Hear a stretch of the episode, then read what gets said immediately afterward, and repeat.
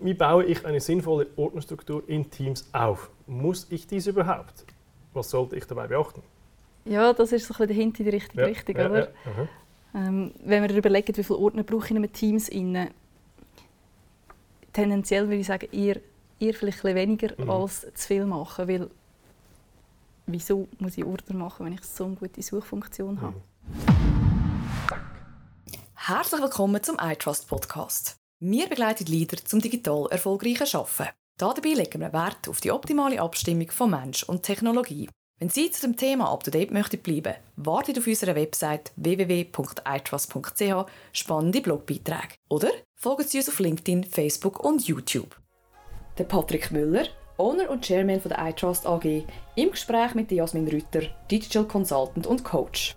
Sie reden über Fragen aus dem Online-Event Frag Patrick zum Thema Wie coacht man Menschen in Unternehmen zu modernen Arbeitsweisen? Nein, schön haben wir nochmal Zeit. Oder? Wir haben nämlich die Frage Patrick gemacht, magst du dich erinnern? Genau. Äh, vor ein paar Tagen. Und dort war das Thema, gewesen, wie coachen wir Leute zu modernen Arbeitsweisen, Ja. wo einfach dringend nötig ist heute. Oder? Wenn wir das nicht anbringen, können wir also gute Tools einsetzen, es wird uns nichts bringen. Und wir haben einige Fragen nicht können beantworten und haben versprochen, ich habe es jetzt heute auch mit dabei, wo wir die nach, können jetzt im Nachgang in so einem kleinen äh, Ping-Pong-Spiel zwischen uns beiden beantworten. Ähm, also wir müssen uns Mühe geben. Vielleicht zuerst schnell, ich freue mich, dass du da, da dabei bist, weil du hast die grösste Erfahrung in diesem wirklich Daily Coaching-Business. Äh, täglich Leute äh, in Zehnengruppen, in einer Gruppe, in was auch immer für Gruppen, wo du echt äh, an der Praxis bist, mehrere hundert pro Jahr. Und darum tue ich immer dir die Frage zuspielen und versuche nachher noch einen Gedanken dazu zu geben. Ist gut? Ist gut? Also, erste Frage. Der A. Brunner hat gefragt, welches Vorgehen zur Implementation eines neuen Tools wie beispielsweise MS Teams empfiehlt ihr grundsätzlich? Äh, Ich glaube, da können wir ein bisschen ausholen, wie man generell so eine Initiative macht. Das, sind, das wissen ja die meisten Leute gar nicht. Richtig, richtig. Ich glaube, es ist ja ganz wichtig, dass man nicht in der Mitte startet und anfangen zu implementieren, sondern dass man zuerst schaut, was ist überhaupt um. Also das heisst, wie arbeiten die Leute jetzt, was machen die? Ähm, wir sagen eine Analyse, wo wir wirklich zu den Leuten hingehen und schauen, wie arbeiten die heute? Was machen die mit dem, was sie jetzt haben? Weil nur wenn wir wissen, wie sie mit dem arbeiten und wo das dort vielleicht happert oder wehtut, nur dann wissen wir, was das wir nachher zukünftig machen müssen. Ähm, das ist mega wichtig, dass man dort eben startet und wirklich den Gesamtblick haben und das eben nachher nicht nur bei jemandem machen, sondern bei einer ganzen Auswahl von Mitarbeitenden. Und zwar aus allen verschiedenen Levels, die wir haben in einem Unternehmen und auch aus den verschiedenen Bereichen, die es gibt. Weil es ist ja oft so, dass man das Gefühl hat, ja, so wird bei uns geschafft, aber eigentlich wird nur in einem Teil so geschafft und in einem anderen Teil komplett anders. Und das ist eigentlich der erste Schritt, dass man so eine Analyse macht und weiß, woher starten wir und dann eben auch schaut, das ist der zweite Schritt nachher, wohin wollen wir überhaupt. Das heisst, dass man das Ganze zusammenfasst und nachher wirklich zusammen eine Vision entwickelt, wie sieht das digital erfolgreiche Arbeiten bei uns aus. Das ist mega wichtig, dass es nicht etwas ist, wo, einfach, wo man einfach aufdruckt, weil es ist nicht überall gleich. Und erst wenn man das gemacht hat und die Vision hat, dann machen wir mittels einem Verhaltenskodex, erst wenn man das hat, dann gehen wir eigentlich ins Coaching rein. Und dann fängt so die Initiative, das, was dann wirklich alle betrifft, an. Weil die Teil vorher betreffen immer einen Teil mit den Interviews, schon klar, man es kommunizieren, ein Teil der Leute in, den, ähm, in Verhaltenskodex und nachher gehen wir wirklich in die Breite. Und dort setzen wir darauf, dass wir wirklich so nach dem Wasserfallprinzip die Leute durchcoachen. Und zwar wirklich jeder Mensch in diesem Coaching ist. So dass man das wirklich von der Basis her kann richtig verteilen kann, dass nachher alle vom Gleichen reden. Weil Ich glaube, das ist wahnsinnig wichtig, dass man mal die gleiche Basis hat und dann nachher dort zusammen kann mitgehen kann. Mhm. Und das ist ja das, was wir immer wieder erleben, dass es an ganz verschiedenen Stellen startet, dass wir Leute haben, die mega schnell sind, Leute, die einfach ein Basiswissen haben. Und das wollen wir angleichen, Mhm. dass man möglichst schnell vorwärts kann. Mhm. Und nachher sind wir dann eigentlich irgendwann durch mit dem ersten Schritt und dann ist es eben wichtig, dass der erste Schritt ist und nicht der letzte Schritt, dass wir eben immer weitergehen. Das heißt, wir müssen wirklich, wir sagen dann begleiten, dass man immer wieder kommt und immer wieder schaut, einen Schritt mehr, einen Schritt weiter, wie wir das, was jetzt neu gekommen ist, wieder adaptieren. Ähm, für viele war es in der letzten Zeit Teams, das plötzlich dann rum war, gerade in den letzten paar Wochen, dass man wieder schaut, okay, wie passt das bei uns rein und ähm, dass nicht so eine, so eine Freestyle-Aktion wird. Also heisst das zuerst Analyse schauen, wo, wo eigentlich der grosse Hebel liegt. Dann ein Kodex, dass wir, ab, dass wir zusammen abmachen, wie schaffen wir überhaupt in diesem Unternehmen. Und dann das Coaching in verschiedenen Iterationen. Okay. Und es hört nie auf, würdest du auch sagen? Ja, ja auf jeden Fall. Ja. Wir dürfen nicht aufhören. Ja, warum eigentlich nicht? Weil eben immer wieder etwas Neues kommt mhm. und weil dort immer musst parat bleiben und es ist ja so, auch die Umwelt entwe entwickelt sich immer weiter und sobald du stoppst, dann bist du schon wieder hinten drin. Mhm. Das willst du nicht. Ich glaube, ich glaube schon so, es ist eine stetige Konstante. Wenn man auf modernen Plattformen ist, lebt man damit, dass man einen wöchentlichen Update-Zyklus hat und lebt damit, dass man sich halt immer mit dem weiterentwickeln muss. Und das muss wie so in der DNA sein von einem Unternehmen, sonst hat man nie die Maximum PS raus, oder würdest du auch sagen? Absolut, und es ist eben wichtig, wirklich dran zu bleiben. Ja und den schnellen Rhythmus zu behalten. Und darum ist es auch wichtig, eine gewisse Basis zu haben, wo die Leute damit arbeiten können, sodass es nicht immer wieder von außen den Input hat, sondern dass sie gewisse Schritte selber machen können, wo man dann wieder von außen wieder das kann, oben mhm. drauflegen Okay, gut. Dann äh, kommt der Andreas I, der fragt, wie, wie nehme ich den Mitarbeitern die Angst, dass die Daten sicher sind, auch wenn Teams und Co. sich nicht etablieren? Es wäre spannend zu wissen, wieso dass sich das noch nicht etabliert hat oder was vielleicht schon passiert ist, ein bisschen Kontext. Ähm, ich glaube, das Wichtigste ist, dass man den Leuten wirklich das Wissen mitgibt. Weil vielfach, also das, was ich tagtäglich erlebe, ist, dass wenn so eine Unsicherheit besteht oder die Leute das Gefühl haben, die Daten seien nicht sicher, dann hat das meistens damit zu tun, dass sie nicht die ganze Geschichte kennen. Das sorgt logischerweise für Unsicherheit. Und dort ist es mega wichtig, dass man wirklich einerseits erklären, wohin wollen wir dort hin, wieso überhaupt, und nachher wirklich schauen, was steckt dahinter. Und mhm. dann löst sich das, bis jetzt hat sich das dann immer ausgelöst. Hast du das viel gehabt? Ähm, nein, also nicht viel, dass es, wenn man wirklich in dem Schritt, wo die Leute im Coaching sind, nicht so, dass sich das irgendwie mega durchzieht, aber oft so im ersten Moment, mhm. dass die Leute verunsichert sind. Mhm. Und es hängt aber immer auch ein davon ab, was die Ausgangslage ist. Mhm. Oder? Wir treffen ja ganz unterschiedliche mhm. Unternehmen an, gewisse, die schon sehr viel kommunizieren oder zum Beispiel eine Geschäftsleitung haben, die viel über das reden und das erklären und selber schon die Basis gelegt haben. Dort ist, trifft man es weniger an oder nur vereinzelt. Ähm, und zum Teil hat es halt Unternehmen, die sich wirklich frisch in das hineingeben oder vielleicht nicht so viel über das reden und dort trifft man es halt häufiger an. Aber es ist mhm. nicht etwas, was irgendwie mhm. Ständig haben. Mhm. Ja, gut. Und ich würde jetzt einmal sagen, dann sagen wir ihnen, wir haben sichergestellt, dass die Daten, auch wenn alles würde kaputt gehen, wenn das ganze Teams würde kaputt gehen, hätten wir die noch sicher im Keller. Kann man ja gut machen heutzutage mit so, mit so Backups, die bei einem sind und dann ist das hoffentlich auch gegessen. Ich habe das selten gehört, ehrlich gesagt, ja. jetzt, aber ich bin natürlich nicht so in, in diesen 1 zu 1 Situationen. Ja.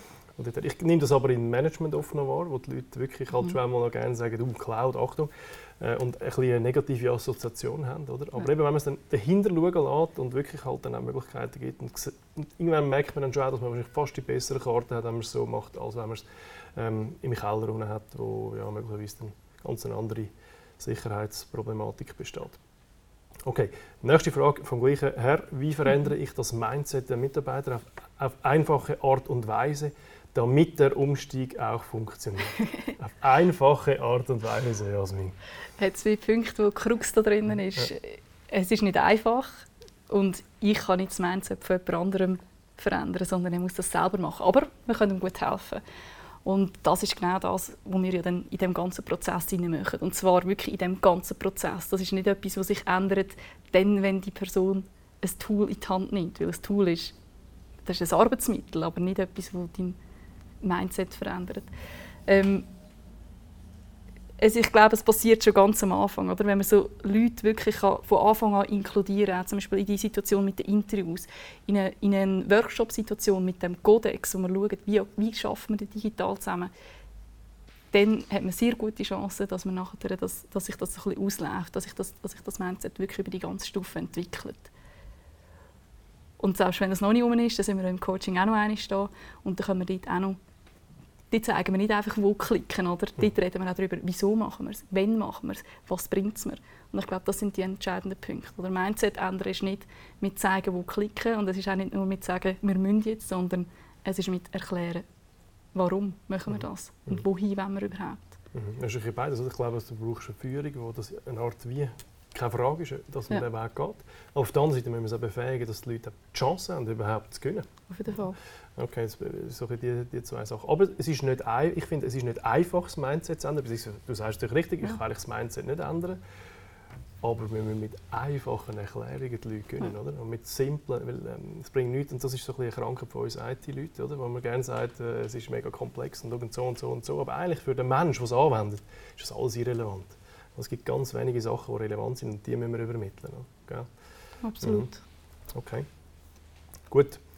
Dann haben wir eine weitere Frage. Ah, übrigens, was mir auch noch jetzt gerade in kommt, nämlich, es hilft natürlich, wenn das Externe macht. Weil, ja, das mega. ist meine Meinung, weil, ja, es ist nicht, nicht, nur, es ist nicht nur auf unsere Mülle geredet, sondern es ist ja. natürlich schon auch, ich nehme das wahr, wenn Leute über externen muss mit der Zeit vertrauen. Ich weiß genau, wenn ihr da unterwegs seid mit eurem Coaching-Team, dann vertraut man in der kürzesten Zeit. Es ist zwar schon so, man kommt schnell ein bisschen Angst über, uh, über externes, fragt mich, wie ich schaffe, schaut wirklich dahinter und lässt sich nicht ablenken von irgendwelchen äh, Rauchbetarden. Aber mit, nach 10, 15 Minuten, ich hoffe, äh, ist so meine Erfahrung, wird, das Vertrauen da. Und dann merkt man wirklich auch, wo die Schwierigkeiten und Probleme dieser Person sind und kann das auch im Management überspielen. Das ist sonst in meinem Verhältnis nicht so einfach. Oder? Würde ich absolut unterschreiben, ja. Ich glaube, das ist auch der Punkt, wo wir können einnehmen können, dass wir manchmal eben ein bisschen dort auf die Füße stehen dort wo man eben mal muss ein bisschen auf die Füße stehen und das nicht in einer, wir stehen nie in so einer Hierarchie drin. Wir können das von außen aufnehmen. Und, was glaube auch wichtig ist, wir können einen gewissen Frust entgegennehmen.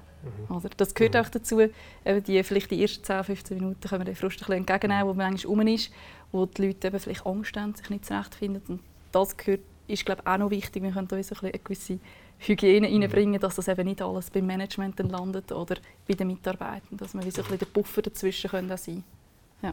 Gut, habt ihr fest. Jetzt kommt von Guido W. Punkt, eine lange Frage. Ich hoffe, was sind Ihre Erfahrung hinsichtlich Berechtigungspolitik? Gibt es diesbezüglich einen aus Ihrer Erfahrung guten, pragmatischen Ansatz, wie dies gehandhabt werden kann? Natürlich führt hier auch kein Weg an einem gewissen Regelwerk vorbei, aber wie weit soll das Ganze getrieben werden? Macht es Sinn, wenn zum Beispiel nur IT ein neues Team eröffnen, darf? Oder soll dies auch der Abteilungsleiter möglich sein, zum Beispiel mit der Teilung von Rechten? Ich nehme an, man spricht dort Struktur an vor allem, wie das dann weitergeht in Teams. Was, hast, was willst du dazu sagen? Ich glaube, es ist unabdingbar, dass es eine gewisse Regeln gibt oder eine gewisse Guidance, wie das Teams kann eröffnet werden oder wie so eine Struktur kann aussehen kann. Wie das die im Detail aussieht oder über was das reguliert wird, ist nachher in der Praxis mega unterschiedlich. Also teilweise kann es sein, dass es irgendein ID ist, das man eingeben muss, damit man kann ein bestimmtes Team erstellen oder manchmal ist es auch so, dass man wirklich irgendwo einfach eine Anfrage muss stellen muss und dann das dort erstellt wird. Dort haben wir die ganze Bandbreite. Da ist es wirklich sehr individuell. Ja. Gut, oder wie würdest du das beantworten? Ja, da würde ich etwas Wichtiges sagen. Punkt 1.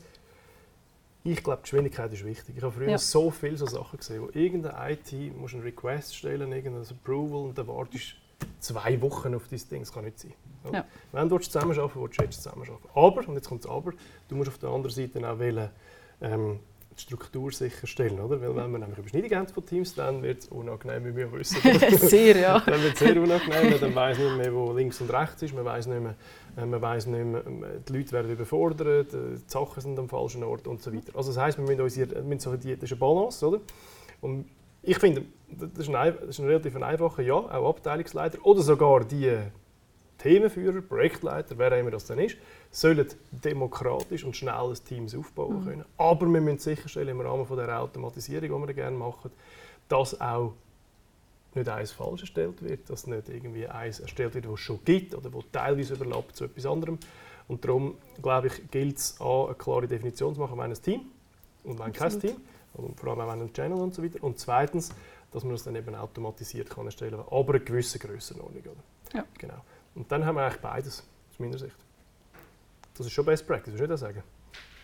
Generell demokratische Berechtigungspolitik, aber zentralisierte Automatisierung, dass man eben ja. auch die Struktur kann einhalten kann. Ja, ich würde einfach immer eben Geschwindigkeit ist mega wichtig, wie du sagst. Mhm. Allgemein, oder? Plattformorientiert arbeiten ist Geschwindigkeit. Da mhm. geht es darum, etwas schnell zur Verfügung zu haben. Ich würde aber immer Abstrich machen bei der Geschwindigkeit für Struktur. Würstchen, ja, ja, hast du das ist eine schöne, schöne Diskrepanz für, für Genau. alle, die uns nicht kennen. Also eben zwei Wochen darf es nicht sein, aber ja, ja. ich weiß. Und gleich, ich glaube, ich, ich wäre natürlich anderer Meinung, oder, logischerweise. Ich wäre Klar. natürlich zuerst Speed über alles und dann Ja. Struktur. Natürlich ist die Wahrheit in der Mitte. Aber ähm, ich sage, wenn jemand hinter ist, zum aktiv arbeiten oder zum, zum etwas arbeiten, dann findet er andere Wege. Und die sind immer unangenehmer als die, wo, wo, so, wo ja. man vielleicht im Speed ein bisschen... Äh, Ding. Ah, nein, ist klar, das ist natürlich in der Mitte. Ja. Aber eine schöne Diskussion, die wir auch intern wieder, immer, immer, immer wieder haben. Nicht wahr? Ähm, so, ja. Sehr befruchtend. äh, gut, Achtung, nächste Frage. Äh, gleicher Herr. Um eine effiziente Zusammenarbeit zu gewährleisten, müsste meiner Meinung nach jeder, jede Mitarbeiterin Zugriff auf alles haben, was sich innerhalb eines Teams abspielt. Da kommt aber schnell mal die Frage auf, ja schon, aber was ist mit vertraulichen Informationen? Wo, wie lassen sich diese sinnvollerweise handhaben, beziehungsweise in welchen Gefäßen unterbringen? Mhm. ist jetzt ganz entscheidend, wieso dass die Informationen vertraulich sind, oder? Mhm. Also Mhm. gibt es eine gewisse Vertra ist es vertraulich, weil es aus rechtlicher Sicht Sachen sind, die man nicht darf offenlegen darf? Mhm. Schränkt HR, ein Stück weit ein, genau. Personaldaten, ja. genau. Oder sind Sachen, die man einfach nicht offen legen will, weil Mhm. es schon immer so war, Ja, oder? schön, ja. Was machen wir mit der zweiten, also mit der ersten, nein, zuerst einfach, was machen wir mit der ersten Kategorie? erste Kategorie genau die Töpfe schaffen, wo man das eben kann platzieren Ja, kann, ja. wo aber auch klar ist, wer hat Zugriff und wer nicht. Also ich glaube, Ja. das ist essentiell. Weil dann werden die Leute auch dort hin tun, wenn sie wissen, die Leute haben darauf Zugriff, die nicht. Also müssen wir schon zuerst erklären, Ja. Teams heisst nicht einfach alles ist offen, sondern Nein. Teams heisst auch, ein Team ist zum Beispiel für HR und das ist nur für die Genau. und die Leute und das ist so abgesichert wie früher da das Fort Knox Fileshare, oder? Auf jeden Fall. Ja. Und vor allem es ist besser ersichtlich, wer Zugriff hat Ja. und wer nicht. Ja. Würde ich als grosses Plus Ja. anführen. Okay, Gell, würde ich auch sagen. Ja. Okay. Gut. Und B, jetzt kommt aber der zweite Fall, Mhm. nämlich der, es ist schon immer zu gewesen. Wir sehen sehr viele Unternehmen, gell, die grundsätzlich nach dem Prinzip gehen, alles ist zu und wir tun selektiv aufmachen, was für die anderen ist. Und ich habe oft auch teilweise Streitgespräche mit Führungskräften zu diesem Thema. Was würdest du jetzt sagen? Du hast natürlich viel äh, verträglichere Meinung. Ich glaube, da müssen wir auch mal darüber reden, ob das noch Sinn macht. Weil zielt auf das Thema ab, eben schnell können arbeiten. Plattformorientiert arbeiten bedeutet immer können schneller auf Daten zugreifen, schneller zu Informationen kommen, im richtigen Moment etwas zur Verfügung zu haben. Und überall, wo ich Schranken einbaue, die nicht nötig sind, überall dort muss ich suchen. Und ich kann dir vorstellen, wie in einem Bürogebäude. Oder? Du hast einen Schlüsselbund. Und wenn du dort einen Schlüssel hast, der relativ vielen Orten geht, überall, wo du potenziell rein musst, dann weisst du immer, welchen Schlüssel musst nehmen und bist schnell drin. Und wenn überall immer wieder etwas abgeschlossen ist, dann musst du immer entweder die Schlüsselbund durchschauen, ob ich da Zugang habe, oder musst einen fragen, ob er das Türchen auftun kann. Mhm. Was ist schneller? Ja, schneller ist klar. Ja. Oder? Natürlich hast du nicht schwarz oder weiß. Am Schluss Nein. ist schwarz noch immer- Aber es ist schon so, wer zum Beispiel auf Plattformen wie Teams und so weiter will gehen der muss grundsätzlich vom Offen, wer- von der Offenheit ausgehen und tut selektiv zumachen und nicht umgekehrt. Ich glaube, sonst hat man einfach zu wenig Nutzen von dem Ganzen aus meiner Optik. Oder? Glaube ich auch, oder? Das ist genau so ein Mehrwert, der hier springen Mhm. Mhm. Sonst vergisst Also wir haben zum Beispiel auch nicht alles offen bei uns. Wir haben auch äh, zum Beispiel HR-Sachen logischerweise zu, oder, wo nur ganz wenige Leute dazu sind. Gehört, gehört schon dazu. Aber alles, was offen ist, gibt Produktivität. Das muss Ja. man einfach wissen, oder? im Grundsatz. Wenn es clever aufgemacht wird, das machen Ja. wir ja nicht notabene. Okay, sehr schön. Dann, Achtung, konk konkret zur Teams-Konfiguration selbst. Was spricht dagegen, beim Teilen des Bildschirms die Übernahme der Steuerung durch Externe zu unterbinden, beziehungsweise per Default nicht zuzulassen? Hoppla, sicherheitsspezifische Aspekte, Fragezeichen. Irgendwelche Erfahrungen diesbezüglich? Hast du? Ist mir noch nie begegnet. Also Ja. wirklich noch nie. Ähm, ja, wäre interessant, ob, es da einen konkreten Fall gibt. Mhm. Oh, jetzt habe ich noch nie gehört. Okay, also ich würde sagen, Ja. ist uns jetzt noch nie begegnet so. Äh, obwohl wir, schon, wir haben schon viele Begegnungen Ja. gehabt. Ich würde jetzt auch mal in der Tendenz Gegenfrage stellen, ja warum? Was ist genau die Gefahr, wenn einer, ich meine, man muss ja immer noch gucken, okay drücken am Schluss. Das ist, also, das ist das Gleiche, wie wenn man äh, einem den Schlüssel von dem Büro in die Hand drückt und sagt, du, jetzt musst du reingehen. Können wir auch nicht absichern von dort her, oder?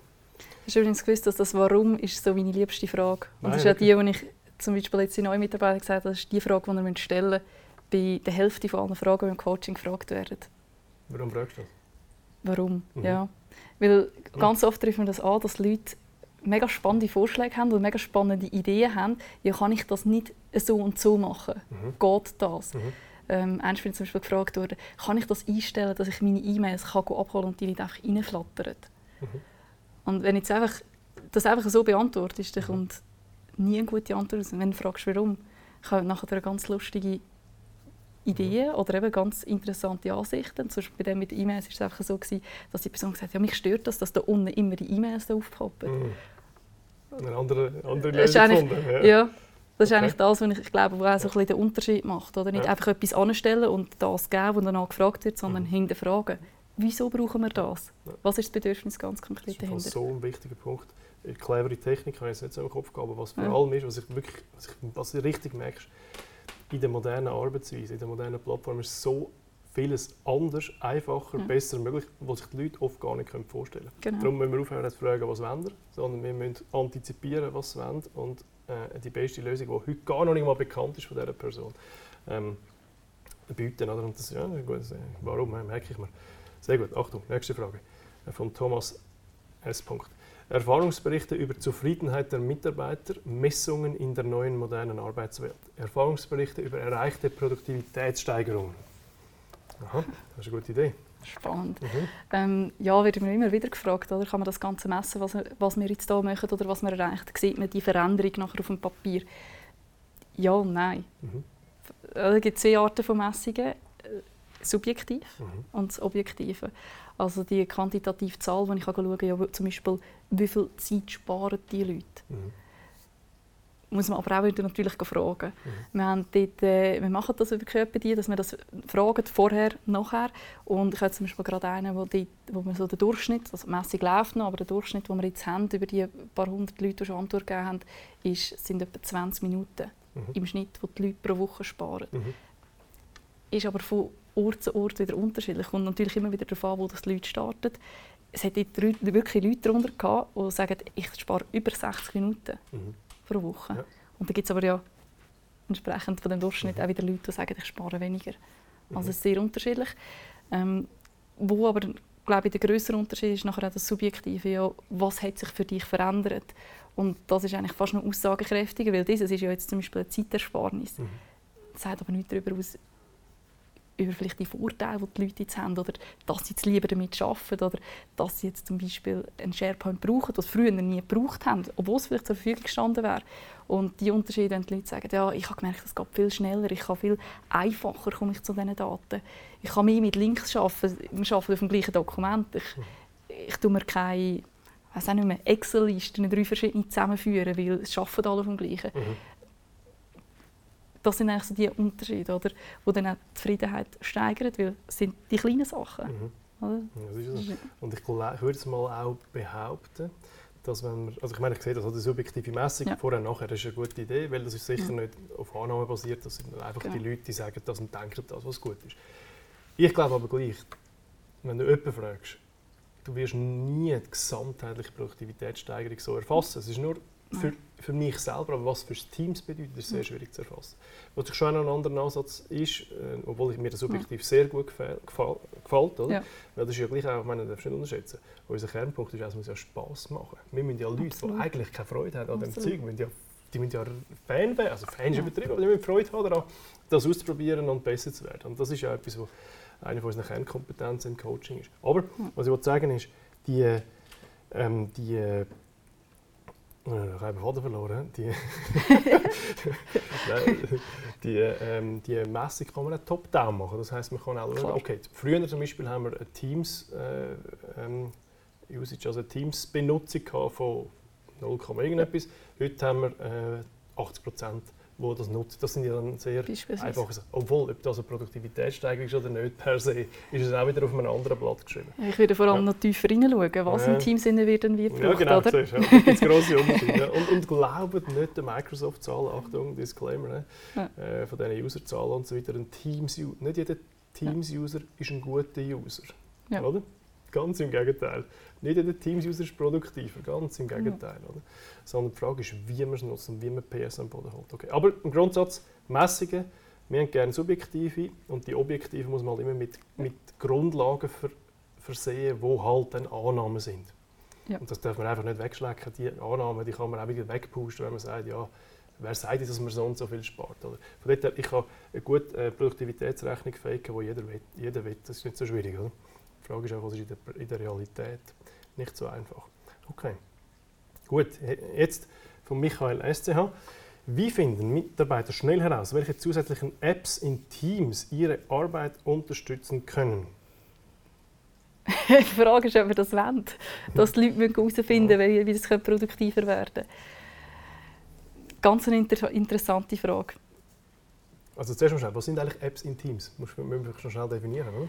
Ja, ich nehme an, ich nehme an, der Herr hat gemeint, die verschiedenen eben Applikationen, die man sonst schon nutzen kann. Man kann x Sachen integrieren. Also es gibt mhm. x Konnektoren für ein OneNote, für, für ein Trello, für Planner, okay. für x Sachen, die man dort ja. kann integrieren kann. Ähm, für mich jetzt eher so nach den externen Trellos, Jiras und alles Zeug.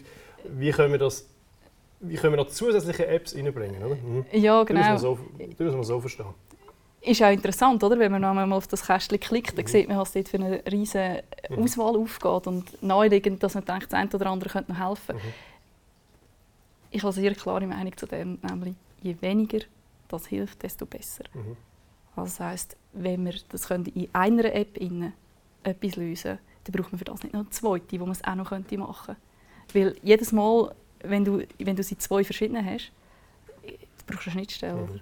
Ja, eindeutig ist zwar schon eine Stärke von Teams, dass sie so ja. offen ist für andere, aber im Grundsatz müssen wir schauen, dass man nicht zu viel tut. Meine, das darf man nicht unterschätzen. Wenn man Teams einführt, führt man ein Zusatzprodukt ein, das die Leute vorher nicht können. Es fällt nichts weg. Es fällt einfach nicht weg.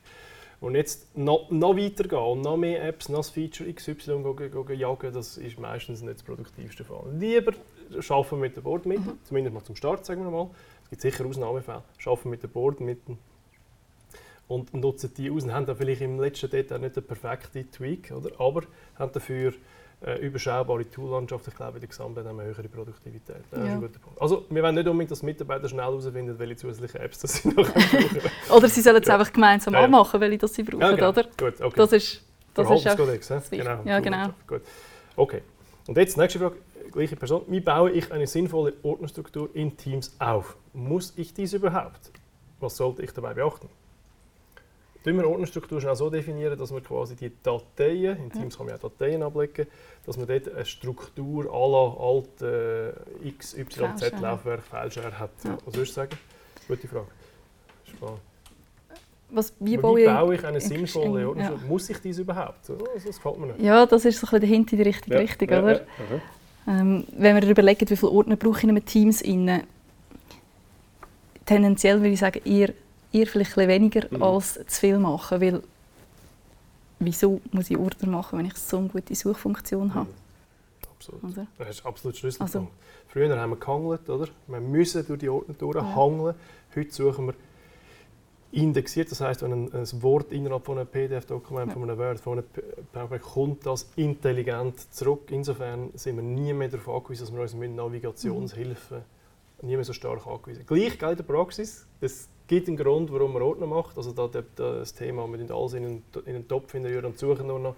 Das ist in der Praxis schon nicht ganz so. Gell? Nein, mhm. also man kann es gut vergleichen, wie, wie wenn du einen Raum hast. Oder? Mhm. Wenn du einen Raum hast und dort innen hast kein Regal, einfach nur ein Tisch und rührst alle Dokumente dort drauf. Ein bisschen chaotisch. Wenn aber am Suchfenster am vorne dran genau kannst sagen, was er jetzt suchen soll und der Assistent dann es richtig rausholt, dann kommt es schon gut. Wenn man es aber nicht genau weiß, kann es dann je nachdem ein bisschen zu viel sein auf dem Tisch. Mhm. Und wenn du dafür zwei, drei Regale reinpackst und schon mal weißt, zu welchem Regal muss man schicken, ja. ist das vielleicht besser. Also im Grundsatz Ordner reduzieren, vielleicht nur eine Ebene definieren. Genau. Also das ist so eine konkrete Empfehlung. Könnt euch einfach eine, die erste Stufe definieren. Machen nicht mehr als 5, 6, mein Lieblingssprüchli. Genau. Handvoll. Äh, Handvoll, genau. Weil äh, du äh, immer, wenn du eine Entscheidung treffen musst, die unsicher ist, wo der eine würde da rein tun, der andere würde da rein tun, dann haben wir immer verloren. Ja. Weil es passiert nämlich immer so, dass der eine das anders sieht als der andere. Jede Ordnerstruktur, mhm. die ich bis jetzt gesehen habe, ist für dich vielleicht logisch und für mich unlogisch oder ja. für den X nochmal unlogisch. Es gibt ja. nicht eine einheitliche Struktur. Die einen denken nach Jahr, die anderen denken nach äh, Kunden, die dritte nach Produkt, ja. die vierte nach weiß auch nicht was. Also es ist wirklich ähm, ja, es ist nicht so einfach. Außer in hochstrukturierten Branchen, wie zum Beispiel Treuhänder. Nicht wahr? Auch dort treffen wir es immer wieder an. Oder? Also selbst die chaotischsten und die beststrukturiertesten Ordnerstrukturen. Ja. Wenn wir die Interviews führen, es gibt garantiert immer einen, der entweder sagt, ich fühle mich super zurecht und mhm. einer, der sagt, es ist pure Chaos. Ah, doch, ich, find, also ich habe das Gefühl, es hat es fast überall. Ja. Aber ja, du hast schon recht, die Treuhand ist oft sehr gut sortiert. Immobilienverwaltung ja. und so weiter, genau. genau. Okay, Achtung, weiter geht's. Ähm, uh, wie viele Kanäle in einem Teams sind sinnvoll? Wie stelle ich dazu die richtigen Fragen? das ist Ordner, äh, es gibt Teams und genau. es gibt Kanäle, wo quasi das Team so ein bisschen unterteilt. Ja. Hat nichts mit Ordner per se zu tun, oder nur wenig. Was meinst du? Geht aber ein bisschen in eine ähnliche Richtung hin, oder? Mhm. Ähm, wie viel Struktur soll ich mhm. dort drin mhm. geben? Mhm. Da habe ich, ich eine einfache Antwort. Du mich also, hören? Ja, es geht wahrscheinlich schneller. Fang mit einem an. ja. Und, äh, und nicht, die meisten, die ich habe, machen am Anfang viel zu viel ja. Gedanken in Strukturen. Aber man darf nicht unterschätzen, Teams Channel-Struktur muss stimmen für Kommunikation, also zum Beispiel früher eine E-Mail, heute Ding. Für die Datenablage muss sie stimmen. Und das sind wie zwei Sachen, wo man sich muss, äh, Gedanken darüber machen muss. Und dann noch später für Taskmanagement, Planner und so weiter. Also es ist nicht ganz so trivial, die drei Elemente zusammenzubringen. Und darum fangen wir mit einem an. Wenn es mhm. nicht mehr lange kann man sehr einfach ausbauen. Wenn man mit zu viel startet, ist es mühsamer, oder? Ja, auf jeden Fall. Und überfordert. Auf jeden Fall. Du, du hast am Anfang einfach immer drei Entscheidungen, die man treffen oder? Wo, wo soll reingehen, wo nicht. Wie stelle ich dazu die richtige Frage? Brauchst du mehr als einen Channel? Warum brauchst du mehr als einen Channel? Ja. Hm? ja. Es muss einen guten Grund geben. Das ich finde, es muss einen guten Grund geben. Gibt es, aber nicht immer. Auf jeden Fall. Ja. ja. Gut, next. Was sagt MyAnalytics aus? Wie erkläre ich dies jemandem? das schöne E-Mail, das immer alle zwei Wochen kommt. Ja. Also MyAnalytics ist, äh, vielleicht schnell den Kontext geben, mhm. ist ein Tool auf der Microsoft 365 Ebene, wo einem die persönliche Arbeitsweise analysiert, nicht wahr? Mhm. Eigentlich der, der, automatisierte Coach von der iTrust, wo, ähm, wo schaut, wie man sich agiert, wie der Kalender ist, wie das Kommunikationsverhalten ist und so weiter und einem Tipps gibt. Was meinst du? Ich bin geteilter Meinung. Also ich finde es ich find's ein mega interessantes Instrument. Ich finde es interessant, dort drauf zu schauen. Ich finde es ist aber ein bisschen mit Vorsicht zu geniessen. Mhm. Also das, was bei meinen Analysen herauskommt, gibt es gewisse Sachen, die absolut stimmen, die ich so unterschreiben würde. Ähm, es gibt aber auch Sachen, wo ich denke, das stimmt nicht. Mhm. Oder so das Manko, das ich noch ein bisschen sehe, ich sehe nicht genau, woher dass er mhm. die Daten jetzt im Detail zieht. Oder manchmal mhm. fragst du ihn, Absolut. Wie kommt er dort drauf? Oder? Voll, die Grundlagen sind ja. teilweise höchst fraglich. Ja. Ich würde auch sagen, mhm, ja, ich höre dir lieber zu. Ja, mhm. ja. also mich kann ich nicht dazu sagen. Ich schaue es okay. an. Ähm. Ich finde es interessant, mal schnell drauf zu schauen mhm. und versuche jetzt immer herauszufinden, ja, wird er besser. Mhm. Ähm, checkt das Analyse-Tool mhm. plötzlich mehr mhm. oder wird zuverlässiger. Ja. ja, also ich würde sagen, super ist, dass man immer mal wieder einen Input zur Arbeitstechnik hat. Ob es das dort genau stimmt oder nicht, ich würde es mit großer Vorsicht geniessen. Aber ja. im Grundsatz sagt es einem zum Beispiel, hast du deine Fokuszeit gehabt? Ja. Äh, was sind deine Top Collaborators von deinen, von deinen, ja. von und so. Es gibt Hinweise und es gibt eine Erinnerung, hey, eigentlich sollten wir ja und so weiter. Für das ist gut. Genau. Für mich nicht. Und so würde ich es auch jemandem erklären. Schau es als friendly Reminder an dich wieder mal zu hintersinnen. äh, du machst eigentlich alles äh, so, wie man es sollte. Oder könnte noch etwas optimieren. Aber tun nicht auf Goldwagen legen, wäre auch unsere Empfehlung. Oder? Weil das ist sicher nicht richtig. Und jetzt gibt es MyAnalytics auch für Abteilungen oder nur für einzelne User? Meines Wissens gibt es nur für Für den User eigentlich und den Rest ja. kannst du im Admin. Ja, genau. Und der Rest, und das ist ein anderes, oder? Ähm, äh, so, man könnte auch Top-Down-Ansicht machen. Genau. Äh, wo man so ein bisschen über die gesamte Firma oder über Abteilung oder über, über, über Departments herausfindet, wie geschaffen wird. Aber das ist auch eine Datenschutzthematik, kann ich nicht im Detail. Ähm, ja, die Handlungen der User ja. gehen, gehen, gehen auswerten und so weiter. Das wäre nicht so ideal. Aber im Sinne von Teams und so weiter, Vergleich machen, Veränderungen äh, sicherstellen, äh, ist das eine gute Idee. Aber MyAnalytics ist für die Person. Ja. Gut, letzte Frage. Danke, dass du mitgemacht hast. Danke. Vielen Dank fürs Reinhören. Besuchen Sie uns auf unserer Website www.itrust.ch oder auf unseren Social Media Kanälen LinkedIn, Facebook und YouTube.